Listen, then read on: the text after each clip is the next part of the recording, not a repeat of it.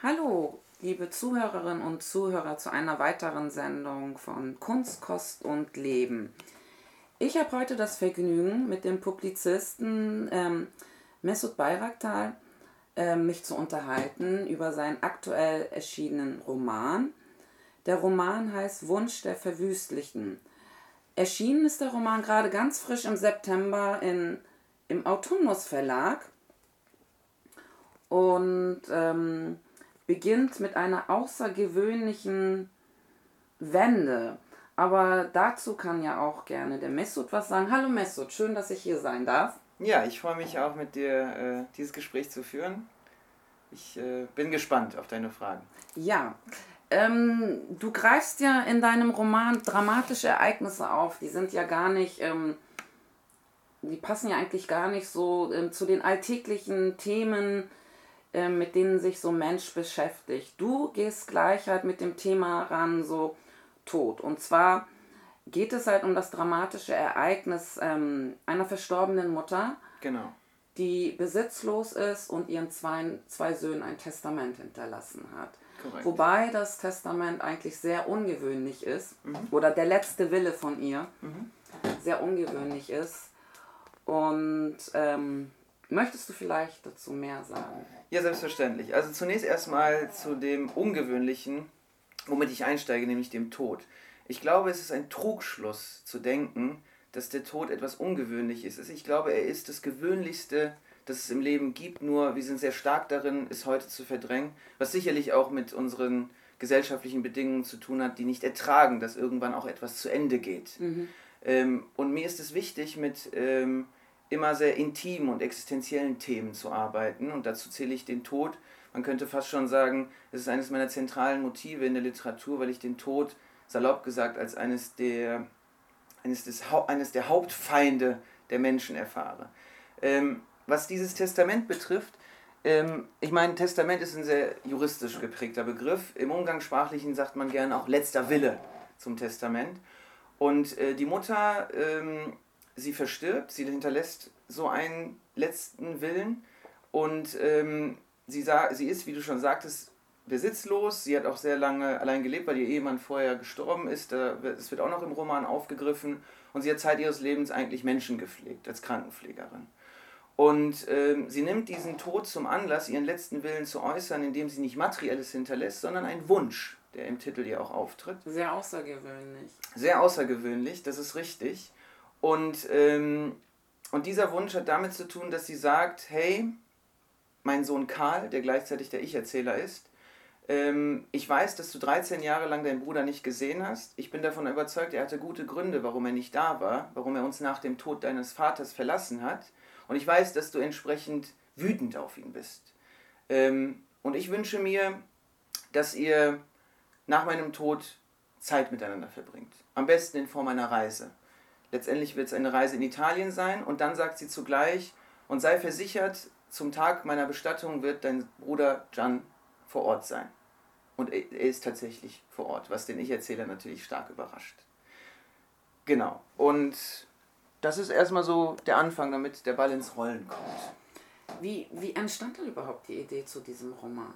Ähm, also in der Tat, ich bin ja, komme ja selbst aus äh, ja, einer Arbeiterfamilie, in der ich auch zwei Brüder habe. Äh, der Jüngere ist tatsächlich nur ein Jahr jünger als ich und wir haben eigentlich unsere gesamte Kindheit wie Freunde verbracht und sind bis heute noch sehr eng miteinander. Und in der Tat hatten wir eine Reise in Italien gehabt. Nicht, weil meine Mutter gestorben ist, sie lebt noch.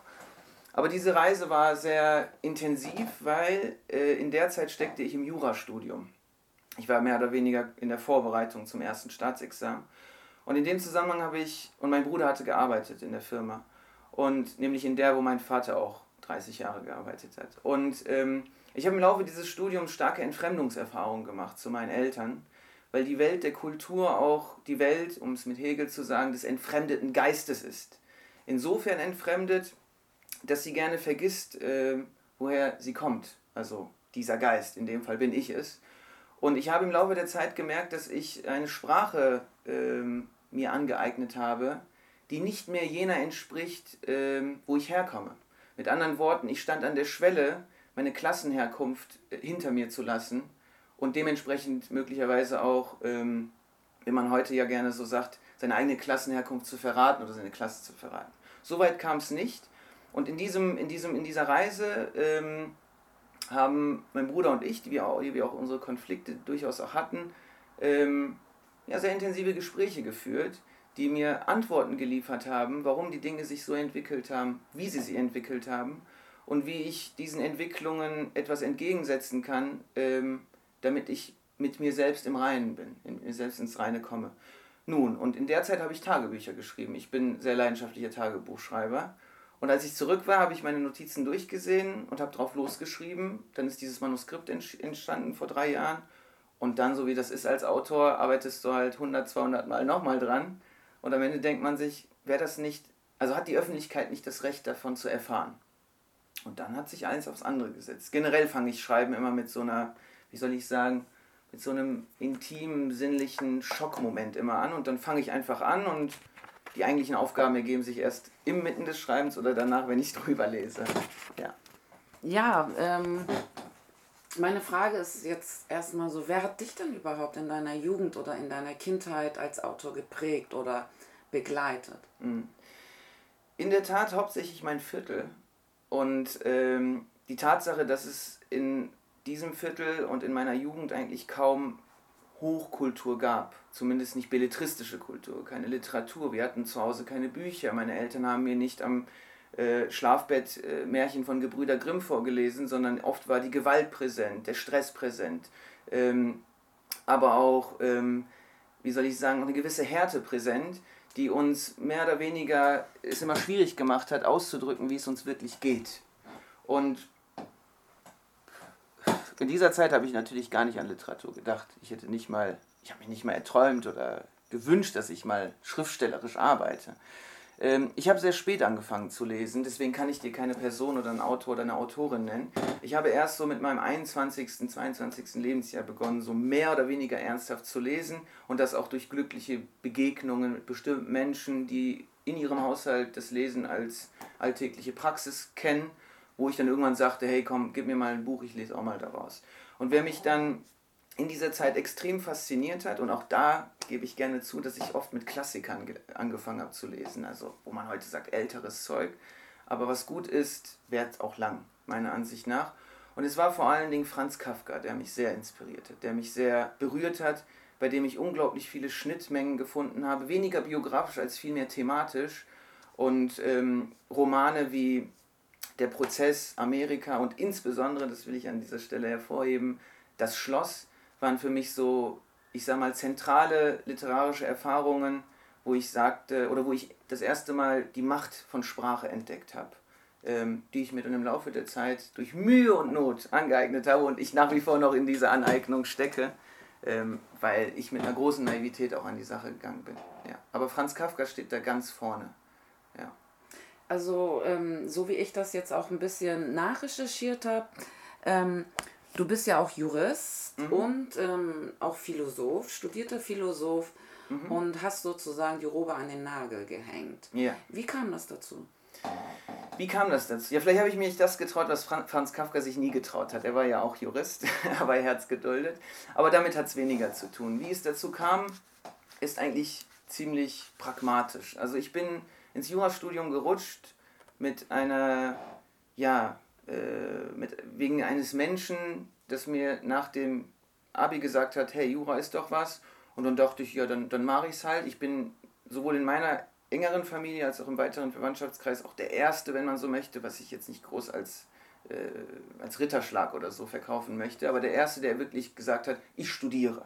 Und das war schon für meinen Vater eine schwierige Sache, das zu akzeptieren, weil er hätte lieber akzeptiert, dass ich vielleicht ein duales Studium in der Firma mache als Ingenieur oder eine Ausbildung bei der Sparkasse. Und ich hatte tatsächlich einen Ausbildungsvertrag schon bei der Stadtsparkasse Wuppertal, habe aber einen Tag vor Ausbildungsbeginn telefonisch abgesagt. Dann habe ich es gemacht und man muss wissen, ähm, Rechtswissenschaften, Jura ist in gewisser Weise auch Literatur, nur dass man sich mit schlechten Büchern befasst. Weil das eigentliche handwerkliche Arbeiten in Jura ist auch sprachliche Arbeit. Man legt aus, man versucht zu verstehen, was in diesen Gesetzen steht, insbesondere in Deutschland. und entwickelt mehr oder weniger ein gewisses Feingefühl für Sprache, für die feinen Nuancen, weil an diesen feinen Nuancen manchmal hängt, ob jemand strafbar ist oder nicht. Das kennen wir alle auch aus Gerichtssälen. Und äh, ich glaube, das hat meinen Sinn für Sprache durchaus sehr stark geschärft. Ähm, warum ich es dann an den Nagel gehangen habe, ich war dann im Referendariat am OLG Stuttgart. Ich habe die Zivilrechtsstation abgeschlossen, lief auch alles ganz gut. Aber ich wusste damals schon, und da war ich schon so knietief ja, in der Literatur und in all diesen Ambitionen, die damit zusammenhängen, ähm, war für mich klar, okay, ähm, das zweite Staatsexamen will ich eigentlich gar nicht machen, weil das läuft hinaus, darauf hinaus, in der Justiz zu arbeiten. Also ganz klassisch Staatsanwalt, Rechtsanwalt, Richter und was alles sonst dazu gehört. Das wollte ich nicht. Und damals ähm, war das relativ glücklich. Da hatte ich dann meinen ersten Verlagsvertrag mit, dem, mit der Dialogedition in Duisburg und Istanbul hat es einen Sitz. Brief aus Istanbul ist erschienen, das hat eine gewisse Resonanz gefunden. Ich habe mich so äh, ganz salopp aus äh, einem Ratschlag eines Freundes hinaus für ein Stipendium beworben bei der Kunststiftung Baden-Württemberg, zugesagt bekommen. Und das war dann so die materielle Basis, die Grundlage dafür zu sagen, okay, wenn du jetzt nicht das Gleis wechselst, dann wirst du es vielleicht nie tun, weil auch das Jurastudium, die Justiz wird aus dir etwas machen, was du vielleicht nicht werden willst. Und da habe ich gesagt, okay, jetzt wechsle ich. Und dann habe ich noch ein Philostudium dran gehangen, weil ich sehr große Affinität zwischen Philosophie und Literatur sehe und Philosophie mich eh immer wieder begleitet, weil ohne diese grundlegenden Fragen könnte ich auch gar nicht Literatur machen. Und dann hat sich eins aufs andere gesetzt, ja. Ähm, ja, der Übergang sozusagen finde ich sehr, den Übergang finde ich sehr spannend, halt so vom Juristen mhm. sozusagen in die Literatur. Aber ähm, um nochmal auf das ähm, Buch zurückzukommen, mhm.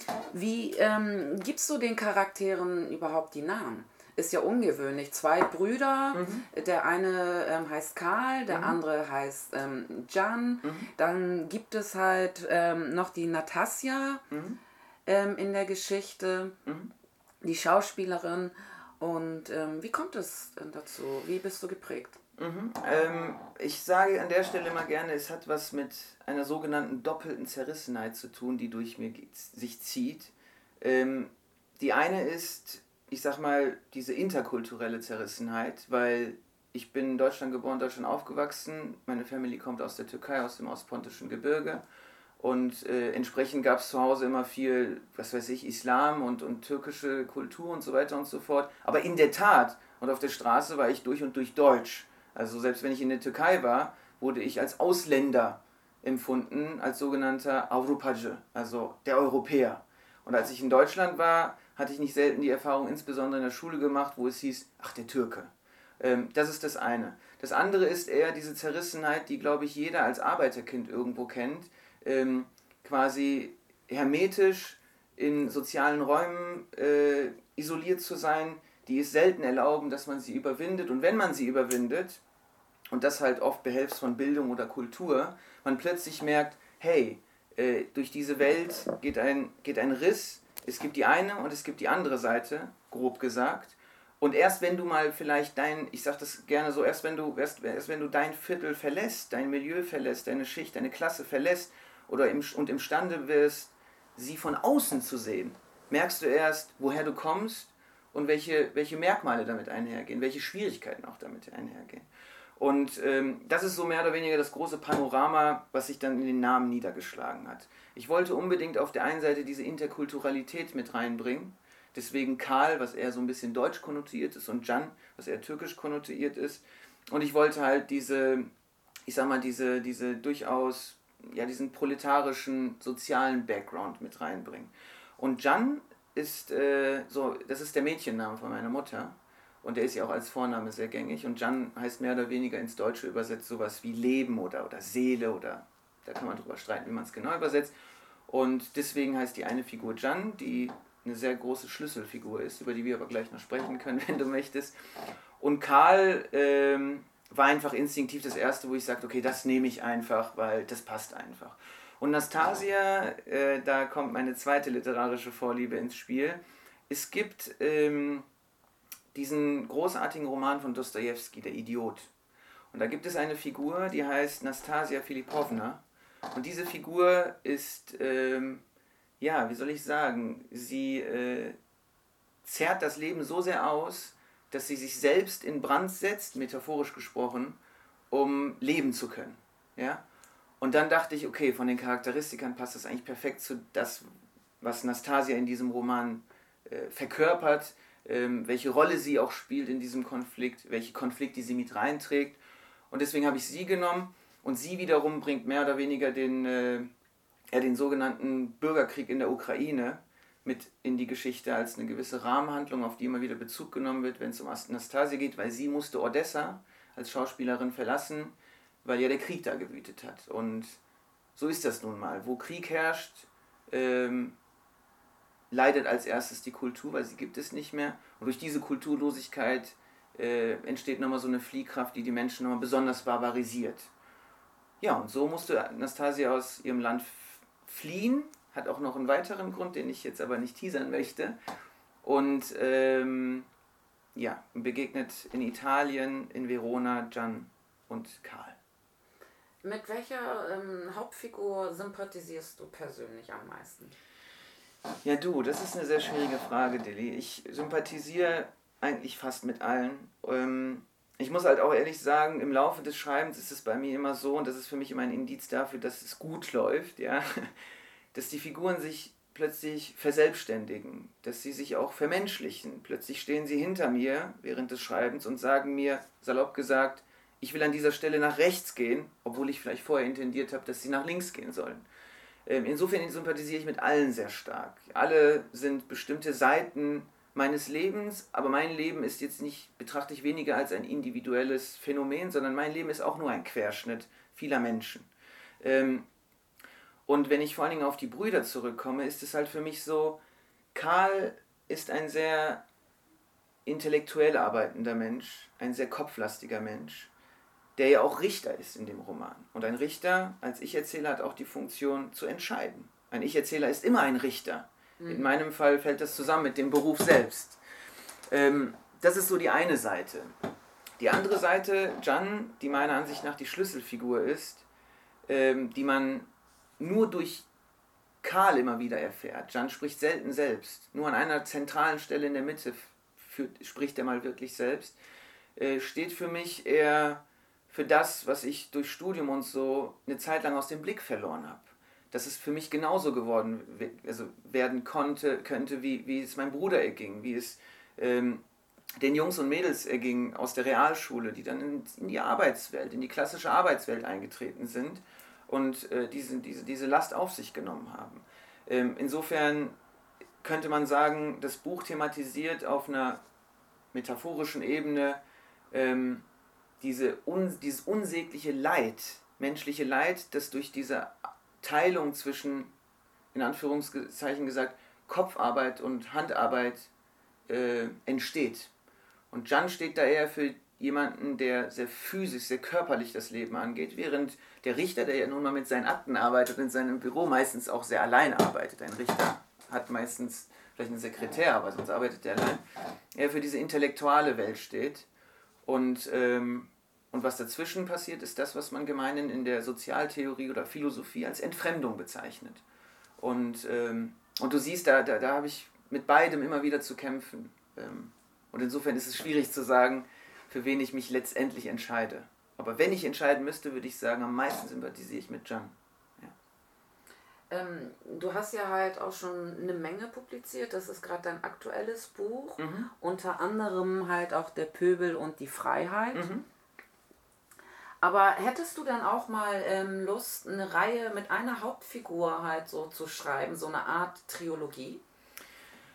Ähm, ich würde fast schon sagen, all diese Bücher, die bisher entstanden sind, also zwei Romane und ein Sachbuch, sind selbst Momente oder momentane Produkte in der Kette dessen, was du Trilogie bezeichnest oder ein sechsbändiges oder sonstiges Werk nennst, dass diese Figuren und Hauptfiguren auch bei Brief aus Istanbul anders heißen, ähm, darf nicht darüber hinwegtäuschen, dass diese Hauptfiguren miteinander zu tun haben. Und ich würde fast schon sagen, es geschieht schon, Dilly, mhm.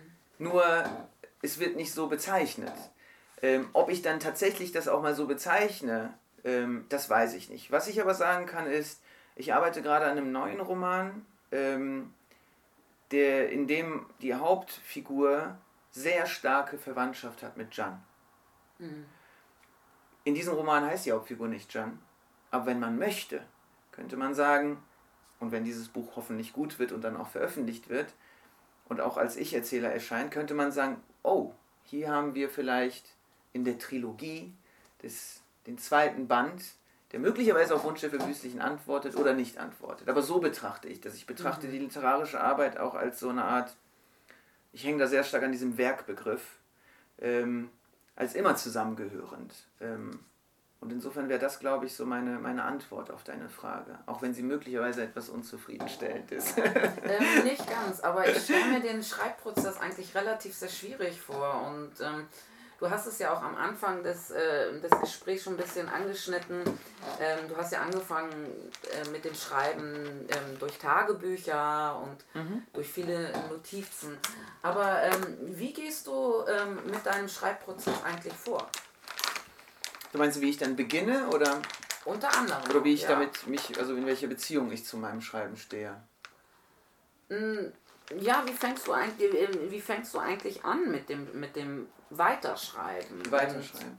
Ja, das ist äh, eigentlich, ich sag mal so, ähm, ähm, wenn du einmal in diesem Strom bist, dann stellst du dir diese Frage nicht mehr. Vielleicht werde ich mir diese Frage mal stellen, wenn ich wirklich zurückblicken kann und eine Strecke sehe. Ich würde sagen, ich bin relativ am Anfang. Die Strecke ist noch nicht so groß. Aber bisher ist die Erfahrung die, dass mit dem Abschluss einer Arbeit ähm, aus dieser Arbeit Folgefragen entstehen, die mir eigentlich schon die nächste Arbeit zurechtlegen. Mhm. Das heißt, wenn Wunsch der Verwüstlichen das äh, Licht der Öffentlichkeit jetzt erblickt, bin ich als Autor ja schon weiter. Und ich habe dieses Ding ja schon allein wegen des Lektorats tausendmal lesen müssen und es hängt mir wirklich überall gerade raus. Für euch alle ist das was Neues. So, oh, das hat jetzt Messut geschrieben, ich finde es doof oder ich finde es gut oder was auch immer. Und das ist euer gutes Recht, auch das doof zu finden oder was. Aber für mich ist das so, ich bin in meinem Kopf schon da eigentlich weiter und ähm, merke, dass dieses Buch, und je älter ein Buch wird, mit älter meine ich schon täglich älter wird, wird es auch für dich mangelhafter. Und mit dieser Mangelhaftigkeit sind Fragen verknüpft, die mir dann sagen, okay, das und das und das und das hast du dort ähm, nicht behandelt, nicht behandeln können oder das und das ist dadurch entstanden, was behandelt werden muss. Und das wird jetzt in dem nächsten, in dem nächsten Stoff, in, der nächsten, in dem nächsten Projekt dann angegangen. Und so ist das, man ist irgendwie drin. Und, und äh, ich weiß, dass es was sehr Beängstigendes hat, auch drin zu sein. Ähm, ich bin gerade zufrieden damit, weil ich auch manchmal Angst davor habe, vor allem wenn ich auch mit Kollegen spreche, die halt auch schreiben, dass vielleicht auch mal ein Stillstand kommt, auch mal eine Paralyse kommt. Ich meine, dieses Jahr, letztes Jahr habe ich echt gut gearbeitet, aber was mache ich, wenn ich fünf Jahre lang plötzlich nicht mehr schreiben kann, äh, weil mir die Fragen ausgehen? Und insofern bin ich, werde ich so lange in diesem Strom mich befinden mit meinem Floß, bis dieses Floß entweder zerbricht oder an ein Ufer gespült wird ähm, und dann werde ich mal weiterschauen. Ich will nochmal auf die Hauptfigur ja. ähm, Jan zurückkommen, weil ähm, du sie ja nochmal erwähnt hast, dass du den Charakter in anderen Werken gerne weiter ausführen möchtest. Mhm. Ähm, der Roman bekommt ja zum Ende hinaus also so einen ganz anderen Grundton. Mhm. Also es wird gefühlvoller, mhm. ruhiger, aber auch nachdenklicher. Mhm. Es geht weniger um die Mutter, sondern vielmehr darum, wie das Schicksal ähm, den beiden eventuell so ähm, das Leben weist. Mhm. Ähm, bist du persönlich jemand, der auch an das Schicksal glaubt? Nein. Aber wenn wir Schicksal, und Schicksal ist, hat ja durchaus eine religiöse Konnotation und spielt in der Theologie eine große Rolle, aber wenn wir Schicksal säkularisieren und übersetzen als Notwendigkeit, Schicksal umschreiben, als, wie es zum Beispiel Bertolt Brecht getan hat, zu sagen, der Mensch bereitet dem Menschen sein Schicksal, würde ich sagen, ja, daran glaube ich nicht nur, das ist so. Wir sind alle in Notwendigkeiten gefangen. Die gehen über Naturgesetze bis hin zu äh, naturgesetzähnlichen Gesetzmäßigkeiten in der Gesellschaft, insbesondere in der kapitalistischen Gesellschaft. Ähm, insofern würde ich sagen, ja, wenn wir den Begriff des Schicksals etwas kritisch hinterfragen. Und ähm, ich sage mal so, Ähm, oft ist es so, finde ich, ähm, ähm, wir haben es immer mit mehr oder weniger vorbiografischen Wurzeln zu tun, denen wir uns irgendwann bewusst werden. Das sind Dinge wie zum Beispiel Pierre Bourdieu hat diese Dinge definiert unter seinem Kapitalbegriff. Man hat mehr oder weniger ein, je nachdem, wo man aufwächst und an welchem Ort, hat man gewisses soziales Kapital, symbolisches Kapital, Bildungskapital und so weiter und so fort. Aus dem Ganzen konfiguriert sich eine individuelle Situation für einen Menschen, mit dem dieser Mensch zurechtkommen muss, von dem hinaus, wenn man so möchte, der Startpunkt stattfindet. Man hat sich diese Bedingungen nicht ausgesucht, aber es wäre fatal, so zu tun, als wären sie nicht da. Weil dann, denke ich, hängt man einem Begriff der Freiheit nach, der illusorisch ist und durchaus zu sehr auch von der liberalistischen Gesellschaft verkauft wird. Ähm, ich denke, wir müssen uns dieser, dieser Bedingungen klar sein, ob jetzt mit Pierre Bourdieu oder anderen Soziologen, äh, um sie zu verändern, um sie anzugehen, um ähm, sie auch hinter uns zu lassen, wenn sie uns zu sehr bedrücken. Ähm, und das halte ich für sehr zentral, wenn ich über Schicksal rede. Ich würde auch oft sagen, gerade rückblickend ist es, erscheint es mir so, oder empfinde ich es oft so, dass der Zufall in unserem Leben oft nichts anderes ist als die Gestalt, in der sich die Notwendigkeit oder eine Art soziales Schicksal erst zeigt. Ähm, und das halte ich für sehr zentral. Es gibt aber auch dieses schöne Schlagwort von, oder diesen Satz äh, von, von, einem, von einem Klassiker, wo es heißt, ähm, die Menschen machen ihre eigene Geschichte, allerdings nicht aus freien Stücken, sondern unter vorgefundenen Bedingungen. Ähm, das kann man auch auf das Individuum selbst ummünzen. Der Mensch macht seine eigene Geschichte, in Klammern mit anderen Menschen, aber nicht ähm, aus freien Stücken, sondern unter vorgefundenen Bedingungen und ich ergänze, die dieser Mensch selbst wieder verändert. Und so sehe ich das ähm, also etwas differenzierter, wenn man so möchte, was, was das Schicksal betrifft. Ich war also auf mich selbst zurückgeworfen. Nur fehlte mir ein Kompass, der mir eine Richtung vorgab, wie ich es durch Gesetzbücher gewohnt war, wenn ich ein Urteil fällen musste. Vielleicht sollte ich mit Jan darüber reden. Er würde die Unmöglichkeit dieser Sache sicher wie ich sehen, sobald ich ihm von Mutters Brief erzählen würde. Das schien mir eine gute Idee zu sein. Aber wo sollte ich ihn finden? Ich war sehr unentschlossen, und Mutter hatte mich mit ihrem Brief überrumpelt. Sie hatte es mir nicht leicht gemacht, dabei war sie es doch, die sonst immer meinen Rücken gedeckt, die immer zu mir gehalten hatte, auch damals, als ich mit Vater, als ich mich mit Vater nicht verstand und sie oft mit ihm stritt. Das war, als ich das Studium begonnen hatte. Ich war ausgezogen, und schweren Herzens musste Mutter mich gehen lassen. Da aber meine Freunde noch in der Geburtsstadt lebten, kam ich an Wochenenden zu Besuch und übernachtete bei den Eltern. Dann war alles wie früher, als wäre ich nie weggezogen, als wäre ich immer bei ihnen gewesen, in meinem Zimmer, das die Eltern mit Bett, Kleiderschrank und Schreibtisch in denselben Zustand beließen, als ihr ältester Sohn eine andere Welt zu betreten begann.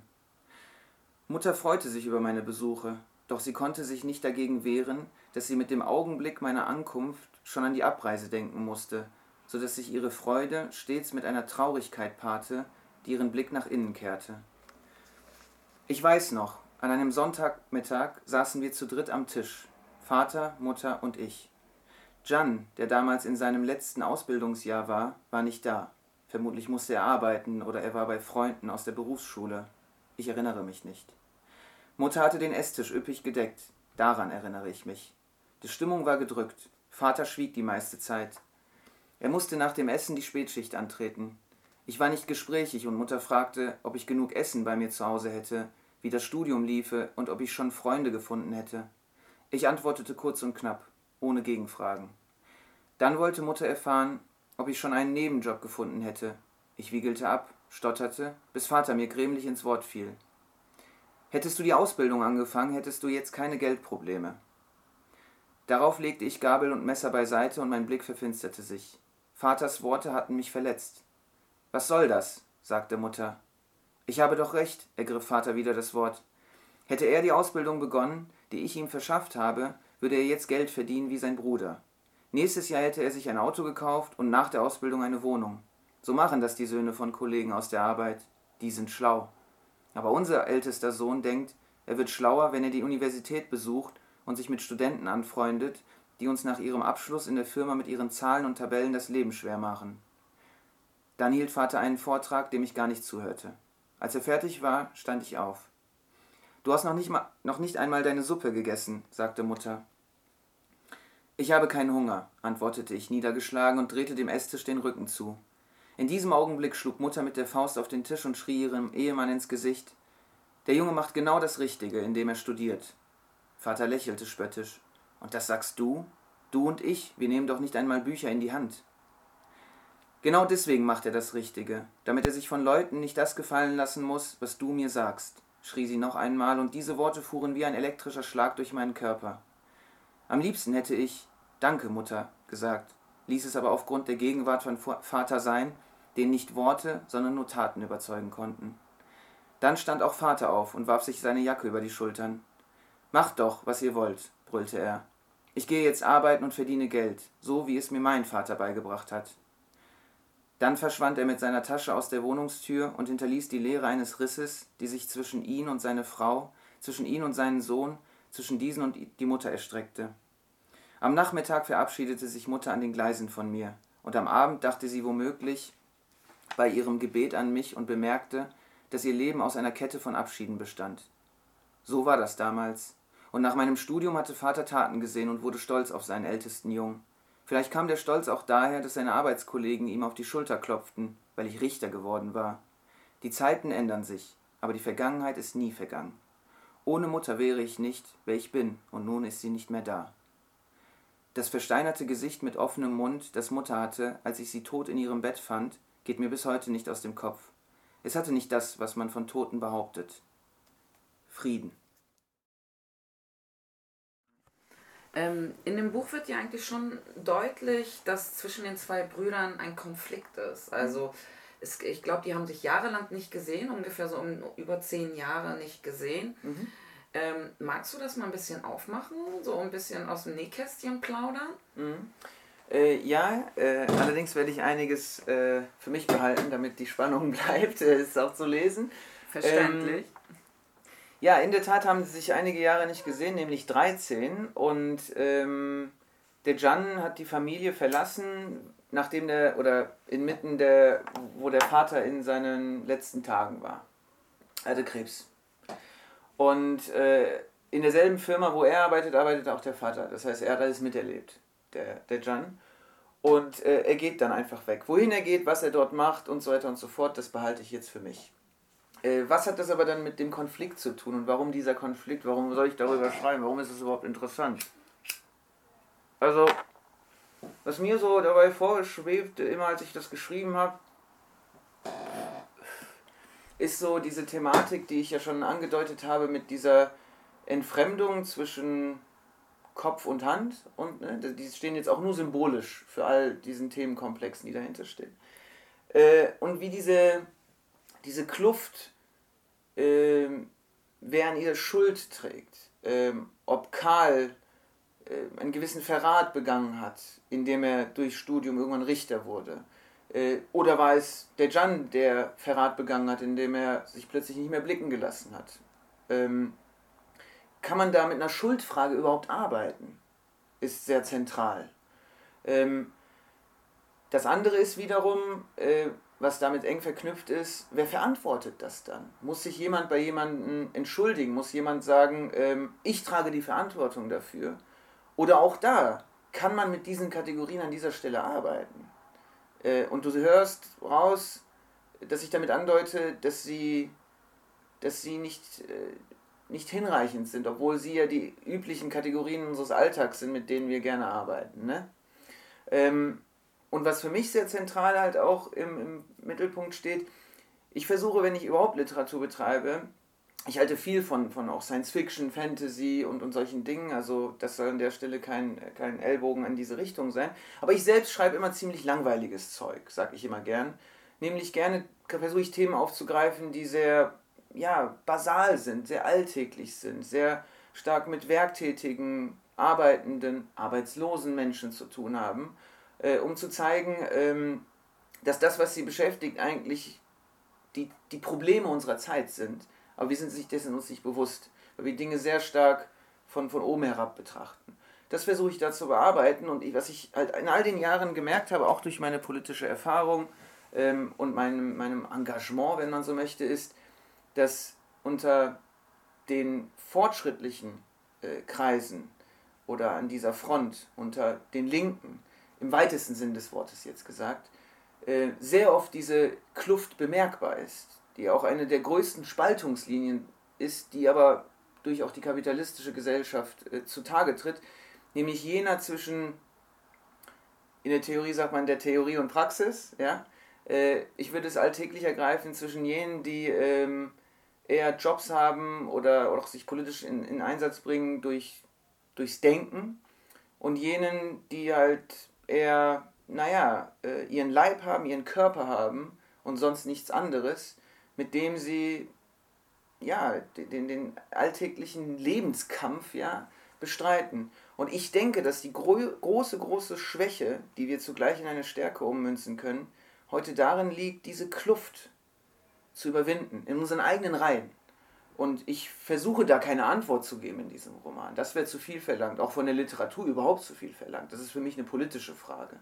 Ähm, sondern was ich versuche, ist diesen Konflikt zu vermessen, auszutarieren, zu gucken, wo sind, wo verlaufen diese Konfliktlinien, was machen sie mit den Menschen, die auf der einen Seite eher wie Karl mit dem Kopf arbeiten und vielleicht schon vergessen haben, wo sie bis sozial herkommen, und jenen, die nicht mal die Möglichkeit hatten, ihre soziale Herkunft zu verlassen, aber an ihr, sich in ihr erdrückt fühlen, nicht da rauskommen.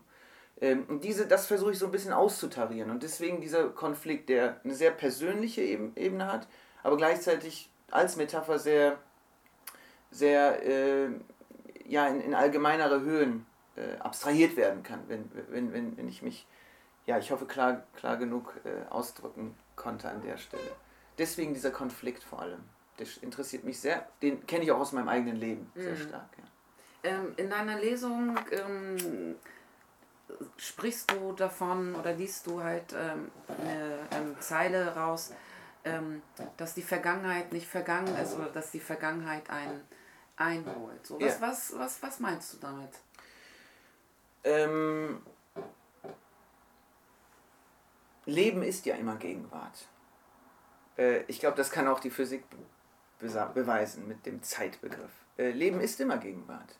Die Zukunft ist nicht ein Ort, der in einer anderen Sphäre stattfindet, auf die wir uns hinbewegen. Die Vergangenheit ist genauso nicht abgetrennt von der Vergangenheit, äh, von der Gegenwart, äh, so nach dem Motto, wir drehen uns um und dann sehen wir ein, eine andere Sphäre oder sowas, sondern beides fällt in der Gegenwart zusammen. In der Gegenwart ist mehr oder weniger der Kampfplatz, wo um Vergangenheit und um Zukunft gekämpft wird. Und dieser Kampf ist eminent politisch, meiner Ansicht nach. Und wenn ich sage, dass Vergangenheit nie wirklich vergeht, dann hat das damit zu tun, dass Vergangenheit, äh, Geschichte, uns mehr oder weniger den Rahmen liefert zu verstehen, wer wir sind, wo wir herkommen und wohin wir vielleicht auch wollen. Und vielleicht auch nicht dahin wollen, wohin heute alles hingeht. Ähm, und das ist damit gemeint. Im Buch selbst schlägt sich das sehr stark nieder in Form von Erinnerungen. Ähm, ich meine, der Begriff Erinnerung hat ja diese Doppeldeutigkeit. Man kann erinnern, indem man sagt, okay, ich reproduziere im Kopf ein Ereignis, was mal mir widerfahren ist. Aber erinnern bedeutet auch, wenn man er und innern etwas getrennt ließ, ist da dieses, man nimmt etwas von außen und innert es ein. Also legt es rein in sich. Äh, und dieses sich hineinlegen bedeutet ja Persönlichkeit, bedeutet Charakter, bedeutet Habitus. Da wären wir wieder bei der Soziologie. Und im Buch vollzieht sich das durch, ich sag mal, Kurzgeschichten, in denen Karl durch bestimmte Ereignisse, konfliktreiche Ereignisse in dieser Reise mit seinem Bruder, auf Dinge stößt, die ihn auf äh, bestimmte äh, Momente seines Lebens zurückweisen, in denen das eigentlich schon mal stattgefunden hat. Und dann tauchen mehr oder weniger, also ich glaube in diesem Buch sind etwa acht bis neun äh, Kindergeschichten drin, äh, Jugendgeschichten drin. Das sind so Sachen wie, eins äh, kann ich an der Stelle so äh, verraten, äh, wenn, das, wenn das passt, nämlich ähm, an einer Stelle erinnert sich oder sieht, sieht Karl äh, ein, den steifen Finger von, von Jan, der am Lenkrad sitzt. Und dieser steife Finger ist taub. Und äh, dann guckt er weiter auf seinen Unterarm und sieht, dass sein ganzer Unterarm mit Wunden durchfurcht ist. Und Wunden sind ja immer, immer also ernst genommen, sind das quasi Zeichen, die auf ein, ein Ereignis verweisen, die stattgefunden haben. Und Wunden haben, oder Narben vielmehr haben diese Eigenschaft, dass sie zwar keine Wunden mehr sind, aber trotzdem noch sichtbar sind. Irgendwas war mal da. Und diese Geschichte greift er dann auf und erzählt sie. Und es ist eine Geschichte, die in der Türkei abspielt, in der Türkei-Reise mit den Eltern. Und ähm, wo der Karl das erste Mal ja, damit begegnet ist, durch einen Unfall seines Bruders Can, was der Karl mitverantwortet, weil sie Eis gekauft haben und da ein paar Sachen passiert sind, wo der Karl dann sagt, okay, ähm, hier habe ich das erste Mal das Gefühl gehabt, mein Bruder ist eigentlich tot. So, und dann springt das wieder zurück auf die eigentliche Gegenwartsgeschichte. Also mit anderen Worten, der Roman hat mehrere Zeitebenen. Es gibt diese Hauptzeitebene, nämlich die Reise. Dort, also die beginnt dort und sie endet dort. Und dazwischen gibt es immer so Sprünge in Zeitebenen, ähm, die halt mit Erinnerung arbeiten. Und damit möchte ich zeigen, dass diese Zeitebenen eigentlich so, ja, wie soll ich sagen, die DNA der sogenannten Gegenwartszeit bilden. Und ja, so komplex ist der Mensch. Ne? Also das ist das, warum ich das so ja, formuliert habe, dass Vergangenheit eigentlich immer da ist. Es vergeht ja nicht, vergeht nicht. Ja. Die Frage ist nur, wie schaffen wir es, gerade heute glaube ich, auch als junge Menschen, ähm, die möglicher, also die eine solidarische Zukunft im Blick haben, mit, aus diesem Blick in die Vergangenheit plötzlich den Blick umschlagen zu lassen in eine Zukunft, die erstrebenswert ist. Und ich glaube, da ist der Begriff Verarbeitung eine große spielt eine große Rolle dabei. Also ich habe dich ja sozusagen in einem ganz anderen Kontext kennengelernt oder wir sind uns ähm, in einem anderen Kontext begegnet und zwar auf der ersten Mai-Demo. Genau. Und ähm, hab dann bin sozusagen auch auf dich gestoßen ähm, beim Literaturkollektiv. Mhm. Und meine Frage wäre jetzt, was steht denn eigentlich die nächsten Monate oder die Jahre an? Du bist ja auch ganz frisch nach Hamburg gezogen. Ja. Willkommen in der Hanse. Vielen Dank. Und ähm, was hast du vor? Du schreibst ja auch Essays, mhm. also für Theaterstücke unter mhm. anderem auch mhm. und nicht nur Romane und bist auch politisch geprägt und auch ähm, aktiv. Ähm, was können die Leser in den kommenden Monaten noch zu lesen bekommen? Ja, ich hoffe doch sehr viel und vor allen Dingen Gutes und Nützliches, was den Menschen in ihrem Alltag hilft.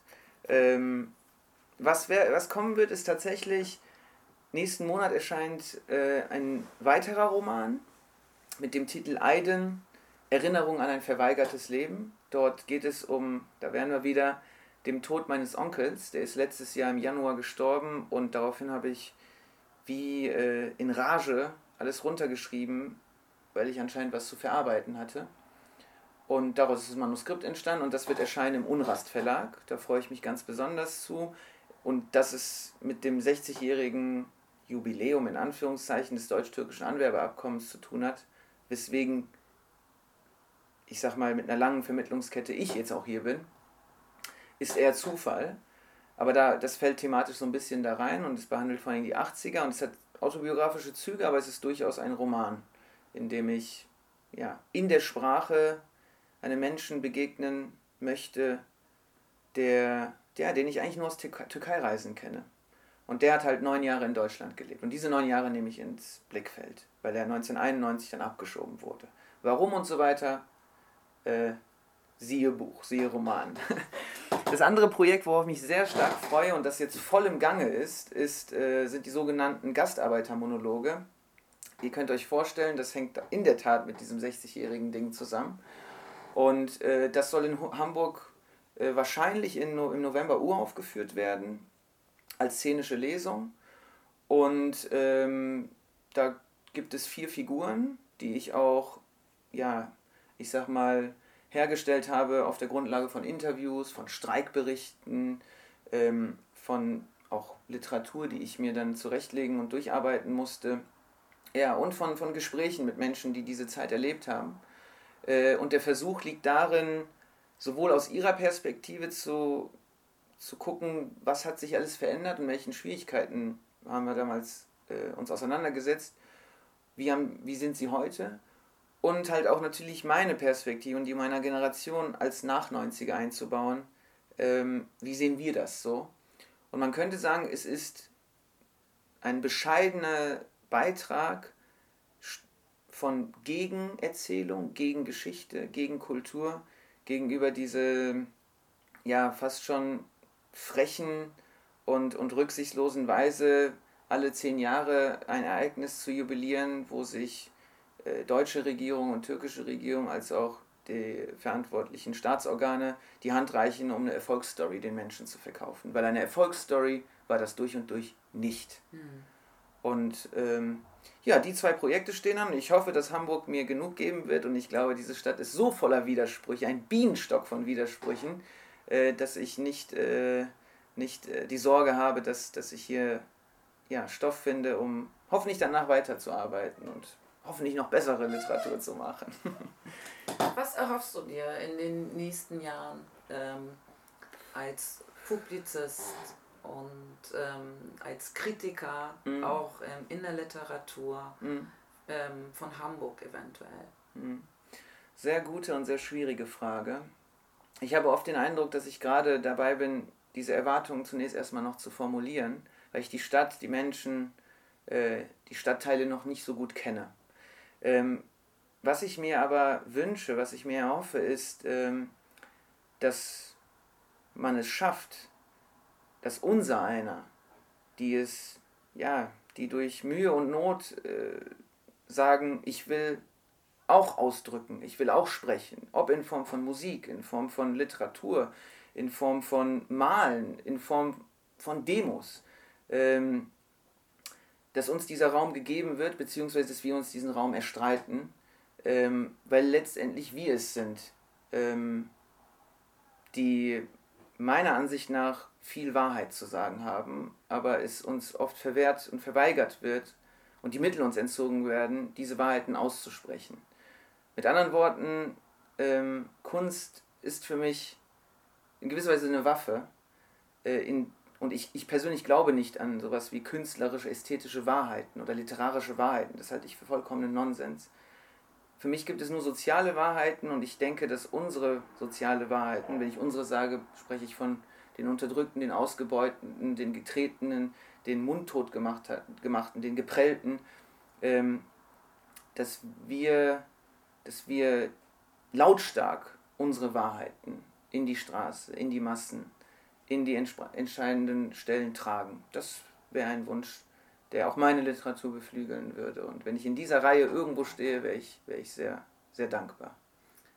Ähm, ich bedanke mich, ähm, dass ich hier so herzlich bei dir empfangen worden bin, ganz in einer ganz gemütlichen Runde bei ähm, Tee und ähm, allerlei und ähm, bin auch ähm, weiterhin gespannt auf deine nächsten Werke und wünsche dir alles, alles Gute in Hamburg und dass du hier auch für dich erstmal so ankommst und die Stadt erkundest. Und dann würde ich mich jetzt auch mal verabschieden. Vielen Dank, Delis. Hat mir Sehr eine große gerne. Freude bereitet.